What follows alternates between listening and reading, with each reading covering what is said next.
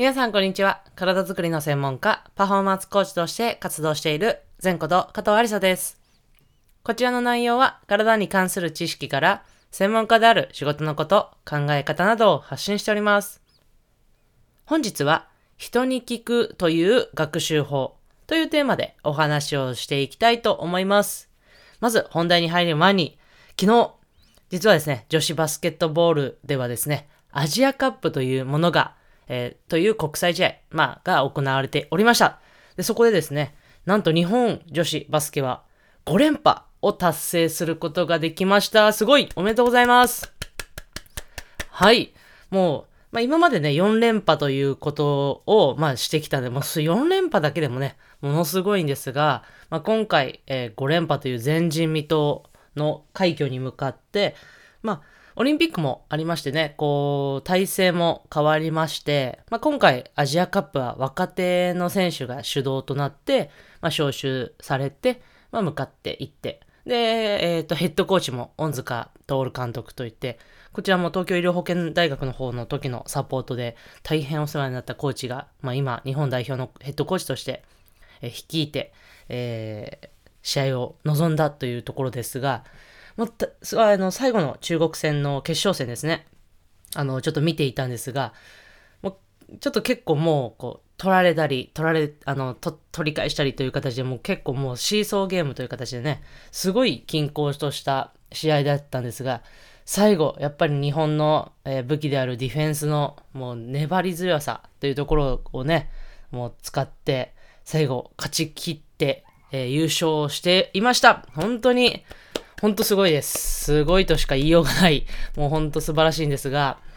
で、サポートしてる、えチームの、えーデンスアイリスの、えー所属選手である赤穂ひまわり選手もですね、ちょっと今回選ばれていて、言ってたんですが、MVP にも選ばれて、本当にもう、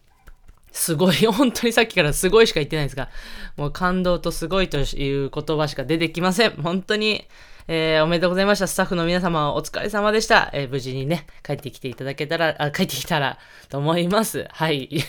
ということで、えー皆さんね、そのアジアカップで活躍した女子バスケットボール選手も、えー今度、この週、中旬ですね、16でしたかね、に、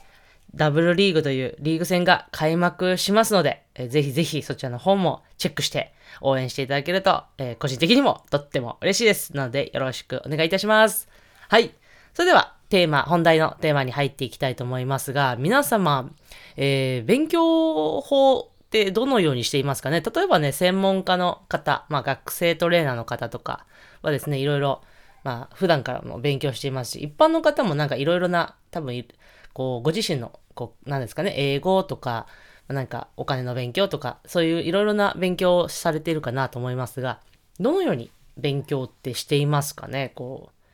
こう、いろいろ考えて、こう浮かんで、頭の中で浮かんでくるかなと思うんですが、まあ一つはね、例えば本を買って調べるとか、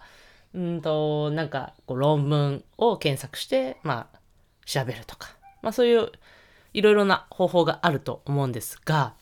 私はですね、もちろんそういういろいろなその書籍だったりとか論文とか、まあそういうのもいろいろ参考にするんですが、一つもう一つ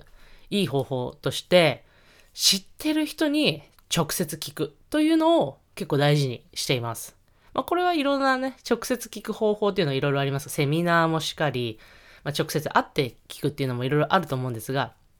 やっぱ知ってる人にですね、直接聞くっていうのはすごくいい学習法だと思っています。まあ、メリットとしては、やっぱり分かりやすく、そのやり方だったりとか、まあ、いろんなことを聞けるわけですね。で、分からないことがやっぱり絶対出てくると思うんですが、そういうのもすぐその場で聞けて、そしてすぐその答えが返ってくるというのは、めちゃくちゃいい利点だと思っています。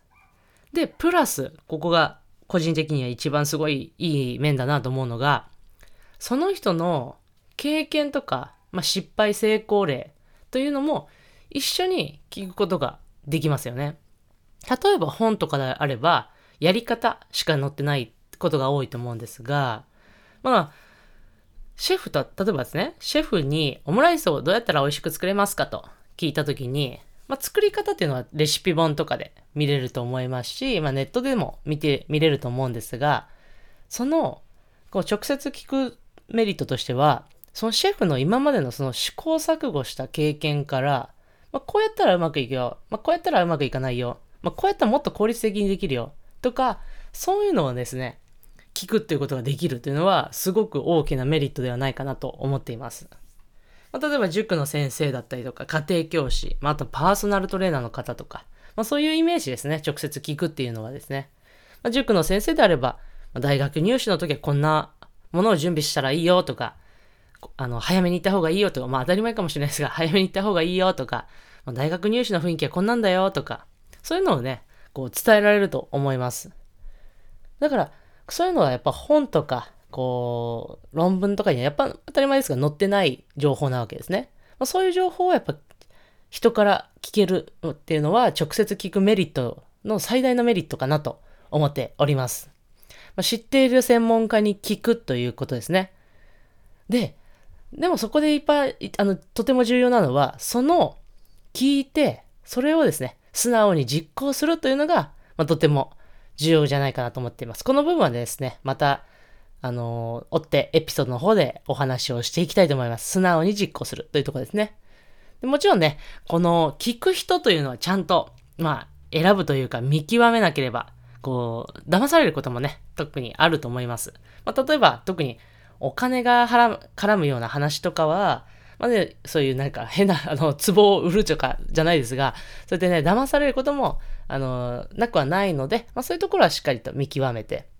まあ信頼する人の知り合いだったりとか、まあしっかりこういうふうに情報発信をしていて、その考えに共感できる人とか、そういう人の話を聞くのが良いのかなと思います。ぜひ参考にしてみてください。はい。で、もし、あの、役に立ったな、面白かったなという方は、ぜひ高評価、えー、チャンネル登録していただけるととっても嬉しいです。はい。それでは最後、全トークはストレッチして終わりにしましょう。胸の前に手を組んで、ぐーっと天井に腕を伸ばして、パッと力く。はい。本日のエピソードはこれで終わりにしたいと思います。また次のエピソードでお会いしましょう。